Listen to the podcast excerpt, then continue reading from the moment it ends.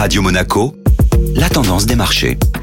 La tendance des marchés avec Société Générale Private Banking. Bonjour Florence Fate. Bonjour Benjamin. L'indice CAC 40 est repassé sous la barre des 6000 points. Séance en dents de scie à la Bourse de Paris. Au lendemain d'un décrochage de 2,7%, sa plus forte baisse depuis un mois, le CAC 40 a continué à se déprécier. Malgré un rebond de 0,7% en début de journée, le rouge a repris le dessus à l'image des six dernières séances. En fin de matinée, l'indice est rapidement passé sous le cap des 6000 points. Et pour cause, à l'aube des annonces de la Fed, les investisseurs inquiétés par la la flambée de l'inflation et les risques de récession ont procédé à de lourds dégagements. L'indice phare tricolore clôturé à 5 949 points, en baisse de 1,20%. Et une entreprise française de services numériques a été impactée. Le géant de l'informatique Atos, ayant annoncé dernièrement un projet de scission avec la société Evidian, s'est écroulé sur la séance d'hier après l'annonce du prochain départ de Rodolphe Belmer, son directeur général. Sur cette nouvelle, le titre a plongé de 20%, portant ses pertes à 40% en l'espace de seulement 5 jours. La tendance des marchés était donc présente